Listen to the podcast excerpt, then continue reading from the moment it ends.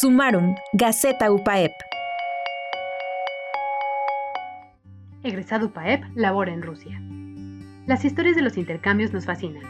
Todas las anécdotas al respecto son fabulosas y las vivimos como propias. El siguiente relato no será la excepción. Se trata de Miguel Altamirano Cabrera, egresado de Ingeniería Industrial, quien decidió realizar sus estudios de maestría en The Skolkovo Institute of Science and Technology y ahora trabaja en su centro de innovación.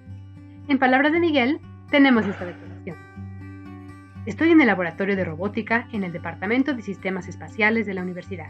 Principalmente, estamos trabajando con robots colaborativos, tipo brazos con los que podamos colaborar con las personas, no solamente desarrollando actividad de automatización para la industria, sino que las personas puedan estar con los robots para que puedan tener una relación más cercana.